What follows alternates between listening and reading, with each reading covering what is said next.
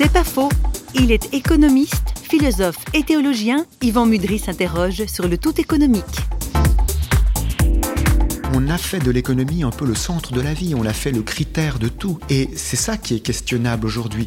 Et donc la production, euh, la consommation, l'échange de biens et de marchandises, c'est un élément important de la vie humaine, mais tout ça doit être au service d'autre chose, qui est l'être humain, qui est la relation et qui est l'amour, l'amour de Dieu peut-être même. Alors refonder l'économie, euh, je veux bien, mais il faut repenser la tâche de l'être humain dans la société, des êtres humains les uns par rapport aux autres, reconsidérer notre attitude vis-à-vis de l'argent.